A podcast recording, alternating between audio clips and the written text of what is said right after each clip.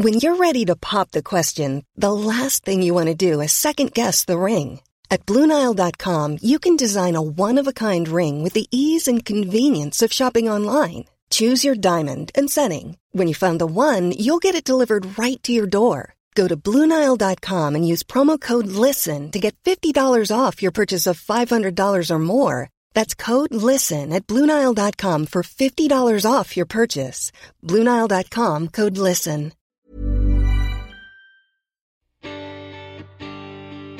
Bonjour à tous, c'est Bertrand, bienvenue dans ce nouvel épisode du podcast Kilomètre 42, mon podcast sur la course à pied, le sport et on va dire le lifestyle sportif, hein, comment le sport a pris une place dans ma vie importante. Nous sommes à environ deux semaines, deux semaines et demie dans mon premier marathon. Oui, mon marathon de mes 42 ans. Donc j'approche là maintenant de la fin de la préparation. Et aujourd'hui, je voulais vous parler justement de cette préparation et d'un élément important dans cette préparation. Euh, qui fut l'endurance fondamentale. Euh, J'avais lancé euh, mon projet marathon était de but du jeu était de faire un marathon pour le jour de mes 42 ans ou à peu près proche, hein, et ça correspondait au marathon de Lyon, euh, qui était en octobre dernier, quelques jours après mon anniversaire, et en fait je me suis blessé juste avant. Donc pour euh, ne pas faire laisser tomber ce projet-là, j'ai dit bon bah j'ai encore 42 ans pendant tout le reste de l'année, donc je m'étais lancé dans un nouveau projet de marathon, et ça correspond maintenant, euh, ce nouveau projet de marathon, au marathon de Paris, qui aura lieu le 14 avril, nous sommes aujourd'hui le 28 mars, donc vraiment on approche, hein, on approche vraiment, euh, puisque euh, il reste ce week-end et puis le week-end d'après et puis ensuite bah, sera le temps de partir à Paris, hein, voilà. Euh, et je voulais vous parler en fait de, de dans cette préparation du, du rôle qu'a joué pour moi l'endurance fondamentale et euh, comment j'ai vu les choses. Euh, pour ma première tentative, donc pour Lyon, j'avais opté pour la préparation de Dan de Bendidou, hein, qui a un blog, qui est couru du marathon, qui fait de l'Ironman aussi, et en fait, j'ai trouvé, euh, je trouvais que cette préparation était très bien calée sur mon rythme d'entraînement habituel, euh, qui était de deux entraînements de club, hein, où on travaille euh, la VMA courte et longue, du seuil, des côtes, et puis une sortie longue le week-end. Donc ça, c'était ce que j'avais euh, fait pour préparer euh, Lyon, même surtout sur la fin. Au début, comme c'était les vacances, c'était l'été, j'avais commencé tout seul. Et mais bon, si vous avez, maintenant, je vous l'ai dit, hein, ça n'a pas marché. Alors, ça n'a pas marché, euh, peut-être parce que j'avais euh, un problème de foulée, hein, comme je l'ai déjà expliqué, une oscillation trop importante, une façon de courir un peu assis, euh, un pied qui tournait, des semelles trop hautes, etc. Bref, j'ai changé ma foulée pour et j'ai travaillé ma foulée pour changer ça. Ça n'a pas marché aussi peut-être parce que je n'avais pas assez soigné tout ce qui était les à côté. gainage, étirement, proprioception, musculation, renforcement. Hein, c'est un élément sur lequel j'ai beaucoup travaillé hein, cette fois-ci. Je ferai un épisode prochainement là-dessus. Euh, j'ai testé par exemple des séances en salle de sport avec un programme adapté à mon objectif marathon, euh, voilà, pour essayer de, faire mieux. Euh, en ce moment, je fais du gainage, je fais des abdos pour renforcer encore un petit peu, hein, pour résister mieux à la à l'effort, euh, mais ça n'a peut-être pas aussi marché à cause de ma préparation tout simplement. J'en suis pas certain. Euh, en fait, c'est impossible à savoir. Elle fut difficile. Euh, en fait, elle était peut-être bonne, mais euh, je peux pas le savoir parce que ma périostite ou inflammation des releveurs n'a pas permis d'être au départ. Donc je peux pas dire si elle était bonne ou pas, si j'aurais couru le marathon en 3h45 comme je l'avais prévu, si j'avais fait en 3h30 ou en 4h. Euh, j'avais eu un doute à un moment sur cette préparation, euh, quelqu'un m'a mis un commentaire en me disant t'as pas assez de volume, attention, ça va pas passer ou quoi que ce soit. Et en fait, euh, à l'époque, le volume a fait que je me suis blessé, donc je pouvais pas dire est-ce que c'est le volume, est-ce que c'est les chaussures ou quoi que ce soit, mais avec le volume que je courais, et comme m'a dit l'ostéopathe que j'étais voir, m'a dit de toute façon l'augmentation de volume plus le défaut de course fait qu'à un moment donné ça pète, et il me dit ça pète souvent dans la semaine 9 et 10. Bon, là, je croise les doigts parce que je suis en semaine 10 et euh, donc la préparation pour Lyon, c'était dans la semaine 10 que ça avait claqué. Euh, l'expérience m'a surtout montré une chose, c'est que je pense que ma préparation précédente avait manqué de progressivité, mais surtout de volume. J'étais bien physiquement, j'étais en forme, mais mon corps en fait a lâché parce qu'il n'a pas supporté quelque part cette euh, intensité, ce volume, ma foulée qui, clochait un petit peu. Alors cette fois, je ne voulais pas recommencer la même erreur, et je suis convaincu d'une chose, hein, c'est que plus que de volume. Ce qui me manquait, c'était surtout du volume à basse intensité. Euh, j'ai une tendance à courir un peu vite, et surtout avant, j'avais une tendance à courir un peu trop vite. Et surtout quand je faisais que les entraînements en club, euh, moi je trouve que l'entraînement en club, l'échauffement, on a des gens qui courent très vite. On a euh, par exemple un gamin qui est presque en équipe de France. On avait une fille qui était en équipe de France et qui a fait des gros résultats puisqu'il a été champion de France de euh, course de montagne par exemple. Euh, et bon, elle est plus là cette année, mais vous voyez quand ces gens-là ils se mettent à courir eux à leur endurance mentale en, petit footing, pour moi c'est très rapide déjà. Et euh, c'est quoi qui me manquait, c'était de courir à basse intensité, c'est-à-dire à une intensité qui ne me fatigue pas, mais sur laquelle on peut courir longtemps. Et c'est le principe de l'endurance fondamentale. Euh, et mon entraînement, en fait, je faisais pas beaucoup de sorties longues le week-end, etc. Après, je m'étais mis en faire pour la préparation marathon. Mais je pense, en fait, comme c'était axé sur aussi des trails de vitesse, de, de, de l'entraînement de par rapport à une vitesse donnée, euh, et ben en fait elle n'avait pas assez de, de, de, de lenteur. Voilà n'avait pas assez de lenteur. Donc je manquais de foncier de foncier je manquais de coffre. Euh, par exemple, sur les séances de VMA, mon problème n'était pas la vitesse que je devais tenir, mais de tenir cette vitesse sur les 10 ou 12 répétitions qu'il fallait faire. Euh, et en fait, il y a un moment où je m'effondrais physiquement et et où moralement. Hein. En général, c'était autour de la huitième répétition, un moment de faiblesse, on me dire j'y arriverai pas, et puis je, je ralentissais, je ralentissais, je ralentissais. Je retrouvais un peu de jus car j'ai l'énergie, mais en fait, euh, vous voyez, normalement, les 10-12 répétitions qu'il faudrait faire à la même vitesse, eh ben moi j'en faisais la moitié à une certaine vitesse, et puis je ralentissais, je ralentissais, et donc ça faisait des courbes finalement d'entraînement qui n'étaient pas très bénéfiques là-dessus. Euh, les fois où je cours moins vite, je me suis rendu compte que j'avais des ressources ensuite pour finir mieux et même très bien. Et je m'en suis rendu compte notamment sur le semi-marathon de, Vichy, où euh, j'ai eu un, creux autour du 15e, 16e kilomètre, 17e, mais ensuite où j'ai fini très fort, où même euh, mon dernier kilomètre est très rapide par rapport même à ce que je suis capable de faire. Donc j'ai la puissance, l'énergie pour le faire, pas totalement mental, enfin pour l'instant, hein, je l'estime, hein, il manque encore le mental, vous voyez, de qui, ça se travaille, hein, les séances de seuil, les séances longues, etc. le, le permettent de travailler. Mais j'ai vu par exemple le dimanche dernier, la séance était très dure, la dernière demi-heure était très dure, mais je me suis accroché et c'est là où on travaille le mental. Mais en fait, il me manquait pour moi surtout la caisse. La caisse et le foncier, c'est ce qui permet en fait de maintenir l'effort longtemps et d'être capable de le faire longtemps. Euh, ça, pour moi, ça venait tout simplement du fait que je courais souvent beaucoup trop vite, c'est ce que j'ai dit, hein, et euh, c'était le cas donc avec les entraînements avec le club, hein, je le dis, hein, l'entraînement qui se fait trop vite. Euh, le week-end, j'allais courir, des fois je m'enflammais aussi, je me suis emballé, voilà, il y a des trucs comme ça. Et donc euh, après, il y a des week-ends, j'allais faire des courses, donc forcément là on s'emballe encore plus. Et bon, au bout d'un moment, ça faisait beaucoup trop de vitesse et pas assez de lenteur. J'ai eu la confirmation de deux manières. Alors mon plan d'entraînement, ce coup-là, je me suis inscrit au programme de Nico de Running Addict. Euh, c'est un programme, hein, tous les dimanches, il envoie par mail le programme de la semaine, etc. Il y a des, euh, il y a des trois entraînements par semaine, quatre ou cinq ou entraînements par semaine, et c'est calé par rapport justement au marathon de Paris. Et puis il a fait des programmes pour d'autres marathons. Euh, et en fait, il explique très bien la notion d'endurance fondamentale. Donc dans son plan, il a des séances de, de code, il y a des séances de VMA, des séances de, seuil, des séances d'allure marathon, de semi-marathon, etc.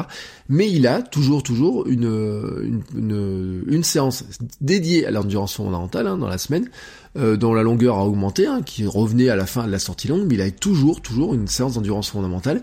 Donc c'est pour moi ce qui constitue une quatrième séance, en fait, voilà. Et j'ai fait un programme marathon sur quatre séances. Euh, par semaine, dont cette séance d'endurance fondamentale. Et je trouve qu'elle a été très bénéfique.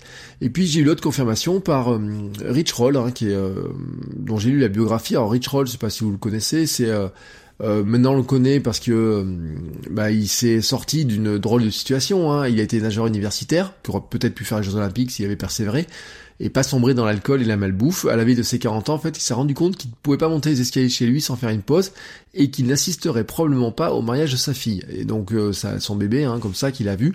Donc, il a changé d'alimentation, il est devenu vegan euh, par euh, parce qu'il s'est rendu compte que son corps fonctionnait mieux. Hein, c'est pas par rapport aux animaux qui voulaient pas manger en eux-mêmes, mais il s'est rendu compte qu'il fonctionnait mieux aux végétaux. Il s'est mis au sport, il s'est lancé dans l'Ironman. Euh, mais euh, a échoué en fait euh, dans ses tentatives et puis pas découragé, s'attaquer à corps plus gros, à l'Ultraman. Euh, ce qui est environ 3 Ironman, voilà, tout simplement. c'est un challenge qui s'est lancé comme ça et il s'est inscrit, il, avait, il pensait qu'il n'aurait aucune chance de, pouvoir le faire, et finalement l'organisatrice a accepté qu'il participe, et il a réussi à le faire, à, à s'entraider pour le faire. Et puis ensuite, il s'est lancé dans des challenges de type 5 Ironman en 5 jours à Hawaï, euh, même s'il en fait en 7 jours avec un, un, camarade à lui, euh, qui est en plus handicapé. Bon, bref, il raconte tout ça dans la, dans la biographie, c'est très très intéressant. Alors maintenant, il fait des podcasts, il fait plein de choses, hein. il, a des programmes aussi pour expliquer comment il mange, bon, il y a beaucoup beaucoup de choses. Et en fait, il raconte un élément important dans ses, échecs et sa préparation. C'est ce que lui a dit son coach d'ultra endurance, Chris Hott, euh, qui lui a dit de ralentir. Il raconte ce que lui a dit le coach, et je vous cite l'épisode du bouquin. Il lui a dit si tu veux travailler avec moi, me tense Chris, il va falloir oublier tout ce que tu as appris en faisant de la natation. On va repartir de zéro pour procéder à ma manière. Il va falloir du temps, de la patience et de la discipline, et tu deviendras plus lent avant de devenir plus rapide. L'idée était de faire un entraînement visant à accroître les capacités et l'efficacité du système qui alimente l'endurance. Et donc c'est pour ça qu'il a fait ralentir. Et c'est là où euh, euh, euh Rich Roll euh, explique un petit peu la logique et c'est très intéressant, c'est qu'en fait, en gros, notre système a deux grands systèmes consommateurs d'énergie. Le premier, c'est le système aérobie qui utilise l'oxygène et les graisses comme combustible. C'est le mécanisme du quotidien hein, qui alimente notre activité jusqu'à un certain niveau d'activité, à un certain seuil. Quand l'intensité de l'activité dépasse le seuil aérobie, le second système dit anaérobie prend le relais. Il sert à alimenter des efforts plus intenses comme le lever de poids important par exemple, le sprint mais aussi la course rapide. Et en fait ce système-là utilise du glycogène ou du sucre comme combustible. Ce système-là par contre lui ne fonctionne que 90 minutes environ. Après il est hors service et en fait on est à court d'énergie. Alors pour améliorer ses performances en endurance, il faut donc développer l'efficacité du système aérobie, le premier, et donc il faut s'entraîner spécifiquement ce système, et pour cela il faut s'entraîner dans la zone 2 de sa montre cardio, avec le seuil aérobie doit être défini comme le minimum de la zone 3 en fait. Euh, quand vous passez déjà en zone 3, vous passez déjà dans un seuil où vous consommez à consommer, vous consommez déjà plus d'énergie. Et donc, il explique euh, tout ce système-là, et c'est là où ça devient très intéressant en fait, c'est que notre corps est fait de cette manière-là. Euh, en fait, courir à cette allure développe la densité mitochondriale pardon, dans les cellules musculaires. Alors les mitochondries sont les centrales énergétiques de la cellule. En fait, leur prolifération améliore l'efficacité du moteur aérobie et la durée pendant laquelle on peut pratiquer une activité d'endurance. Le corps peut avancer en ne consommant que de l'oxygène et peut fonctionner ainsi des heures. Voilà, tout simplement. Euh, l'intérêt de courir lentement. Donc un entraînement suffisamment long dans cette zone augmente le niveau du seuil aérobie, c'est-à-dire le niveau d'intensité maximale auquel le corps continue à utiliser, à utiliser de l'oxygène et la graisse comme carburant. Tout simplement. Alors, bien entendu, l'idéal, ce serait de faire des tests précis pour déterminer cette zone. C'est ce que lui, il a fait, c'est ce que font des cliniques. Euh, mais sinon, on fixe certains éléments. Alors, par exemple, on dit que c'est courir un maximum 140 battements par minute, hein, dans mon cas à peu près où c'est autour de 60% de la VMA, ce qui pour moi fait autour de 9,6 km heure, hein, ce qui est euh, lent, oui, vraiment lent, hein, je me rends compte. Euh, mais si vous avez une VMA plus haute, et eh ben, ce sera un poil plus haut, mais tout dans tous les cas, c'est, c'est lent. Voilà, il faut se dire que c'est lent. En termes de sensation, l'endurance fondamentale, c'est un rythme où vous êtes très très très à l'aise. Vous pouvez discuter avec vos partenaires d'entraînement sans essoufflement ou quoi que ce soit. Donc c'est vraiment un, un rythme très lent mais c'est ce qui permet de développer sa capacité à courir longtemps à ce rythme très lent, et donc aussi de garder l'énergie pour courir plus vite, parce que c'est ça qui est intéressant. Euh, Nico de Running Addict estime que l'endurance fondamentale doit représenter environ 70% de son volume d'entraînement. Alors dans son plan d'entraînement marathon, en fait, ça représente on va dire 50%. À côté de ça, il y a le travail de l'allure marathon, mais qui est pas forcément beaucoup plus élevé, ou qui peut être identique, hein, ça dépend à quelle vitesse on va se placer, à quelle vitesse on veut courir le marathon. Euh, pour moi, en fait, euh, la conséquence, ça a été surtout de me dire, il fallait que je fasse vraiment des séances spécifiques d'endurance mentale. C'est-à-dire qu'en fait, tout simplement, je cours avec mon cardio qui me signale quand je dépassais cette limite des 140 battements par minute ou cette vitesse de 9,6 km/h pour moi. Et en fait, j'ai réussi à m'y tenir. C'est-à-dire qu'au début, ça me paraissait incroyable, mais maintenant, c'est une vitesse à laquelle je me suis mis naturellement. Euh, mardi, quand je vais faire ma séance, naturellement, j'étais dans ces vitesses-là. Euh, c'est aussi, et c'est là c'est pas facile, c'est aussi de ralentir l'échauffement et ne pas suivre la partie du groupe qui est la plus rapide et s'échauffe à 12 km heure.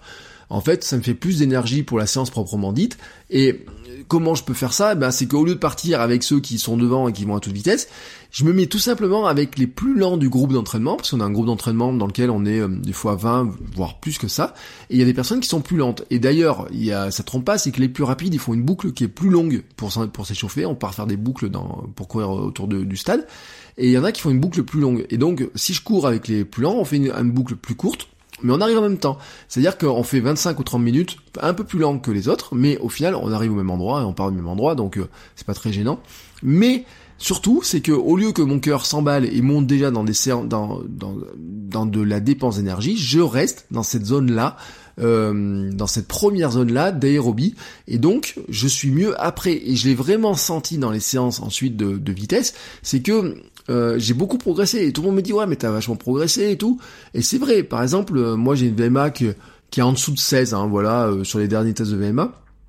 Mais en fait, je me suis entraîné avec comme si j'avais quand on a fait des exercices. un jour, le coach il a dit, il faut courir. Euh, essayez de tenir du 100 à 105% de VMA, mais il y a du vent, vous y arriverez pas. Et en fait, je me suis rendu compte que que je courais avec une VMA qui était comme si ma VMA était beaucoup beaucoup plus élevée que celle que j'avais réellement. Et ça, c'est les, vraiment les bienfaits de bah, d'avoir musclé ma capacité à courir, mais aussi de courir un échauffement plus lent, d'être mieux, d'avoir travaillé ma foulée aussi, parce que ma foulée est devenue plus efficace. Et puis bon, il y a un autre élément aussi euh, que je vais pas préciser, c'est que j'ai perdu du poids aussi naturellement, hein, j'ai pas fait de régime ou quoi que ce soit, mais avec la préparation, avec le volume d'entraînement, avec mon alimentation, avec ce qu'on fait comme effort à la maison, j'ai aussi perdu du poids. Euh, donc au final, bah, je cours plus vite, voilà, alors que je suis parti pour courir plus lentement au départ, et ben je me suis mis à courir plus vite. Euh, et là, je pense que c'est euh, c'est les bienfaits de cet entraînement d'endurance fondamentale. Maintenant, euh, pour conclure cet épisode, bah, les jeux sont faits, hein, soyons clairs. j'ai fait hier ma dernière séance de vitesse. C'était 5 fois 500 mètres à 95% de VMA avec 200 mètres de, de repos, enfin de repos, de récup active entre chaque, 3 minutes hein, de, de récup entre les deux séries. Bon, ça fait pas un gros volume, hein, ça fait du euh, 5, euh, ouais, euh, attendez, je vous ai dit, 2 fois, 5 fois 500 mètres, voilà, pardon.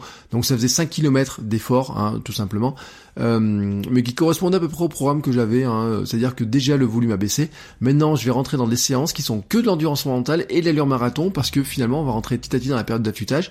Là, c'est pas encore la semaine d'affûtage, hein, c'est la dernière semaine où j'ai de l'entraînement de, de, vitesse. Et à partir de la semaine prochaine, on rentre dans l'affûtage en proprement dit. Et là, c'est vraiment les intensités vont baisser. Maintenant, le but du jeu, c'est de faire du jus, du jus, du jus, du jus, pour être ben euh, en pleine forme euh, le dimanche 14 avril, le jour du marathon, c'est-à-dire pas griller l'énergie avant, parce que je l'ai vu hein, euh, dimanche et les autres semaines, notamment la semaine où j'ai fait semi-marathon, j'ai fait des, séances dures hein, avec le club, puis ensuite derrière il y a une petite semaine de pause et puis à nouveau des séances dures. Et je vois je vois que j'avais pas d'énergie. Et j'en ai discuté avec d'autres qui feront des marathons, qui vont faire le marathon d'Annecy, marathon de, Paris aussi. Et qui aussi dimanche hein, ils avaient des séances qui étaient dures et qui à la fin ont eu du mal à les finir. Donc ça me rassure aussi hein, de me dire que bah, je suis pas le seul à avoir du mal à finir ces séances qui sont dures comme ça parce que il y a le volume, hein, euh, 10 semaines d'entraînement, même si moi j'en ai fait un peu moins, il y a le volume, le volume de par semaine, le volume global, euh, il y a tout un tas de choses qui, euh, qui se jouent, et donc maintenant bah, il faut faire un peu de jus. Donc euh, je rentre dans cette période d'affûtage, donc je vais continuer ma, mon endurance fondamentale, maintenant c'est quasiment plus que ça de l'endurance fondamentale et bah finalement de l'endurance euh, de la vitesse marathon, hein, euh, voilà, euh, grosso modo, ça va se concentrer là-dessus, et puis petit à petit, petit à petit, on s'approchera du marathon. Dernier réglage à faire, hein, voilà, moi je sais comment je vais m'habiller, je sais à peu près ce que je vais manger, même si j'ai encore un petit test à faire sur ma sortie longue de dimanche, parce que j'ai un petit doute, hein, voilà, sur un produit que j'aimerais peut-être embarquer avec moi, mais je ne sais pas sûr de, le prendre, donc je verrai ce qu'il en est. Euh, mais en tout cas, euh, bah maintenant c'est la dernière ligne droite, tout est joué. Hein, voilà, c'est pas maintenant qu'on va rattraper le retard qui avait été pris au départ. Je pense que j'ai bien rattrapé. C'est pas maintenant qu'il faut enchaîner des séances trop dures. Maintenant, il faut faire du jus. Voilà. Sur ce, je vous souhaite à tous une très très belle journée et je vous dis à très bientôt pour un nouvel épisode. Ciao ciao les runners.